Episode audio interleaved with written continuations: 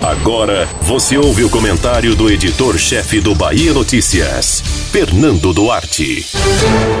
Antes de chegar a uma definição sobre a eventual chapa majoritária para 2022, os partidos políticos têm outras preocupações que não serão facilmente vistas pela população e até mesmo pela imprensa.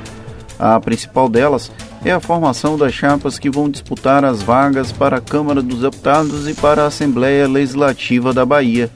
Sem coligações proporcionais, esse tema tende a ser decisivo para a escolha de quem será candidato ao governo, a vice e ao Senado. Por isso é preciso tempo para fazer esse debate. O PT foi o único que se antecipou no processo apresentou o ex-governador Jacques Wagner como nome para suceder Rui Costa no Palácio de Ondina. O outro nome já posto informalmente é o do ex-prefeito de Salvador, Assemineto, mas pela oposição. Todos os demais devem cozinhar em banho-maria virtuais candidaturas na majoritária, até que consigam apaziguar os ânimos e os interesses dos correligionários.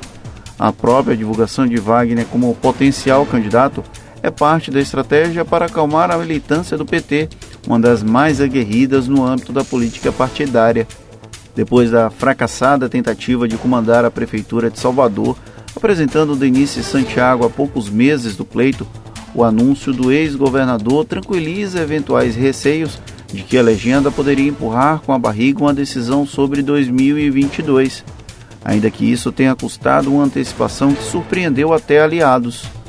Pegando como exemplo o próprio pleito soteropolitano, é possível que tenhamos uma pulverização das candidaturas ao executivo, justamente para ampliar a visibilidade dos que querem ser deputados.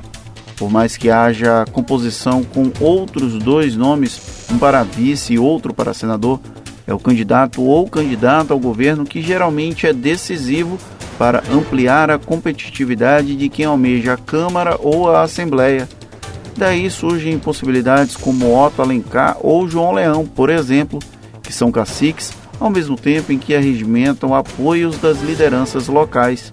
São esses votos de varejo que se tornam imprescindíveis para mandatos ao legislativo. É natural que haja ansiedade para definir quem é candidato a quê, especialmente para identificar quem será cabeça de chapa.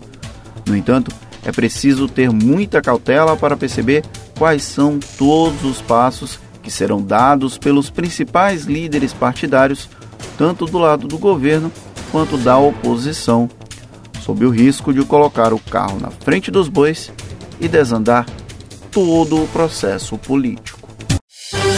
Você ouviu o comentário do editor-chefe do Bahia Notícias, Fernando Duarte.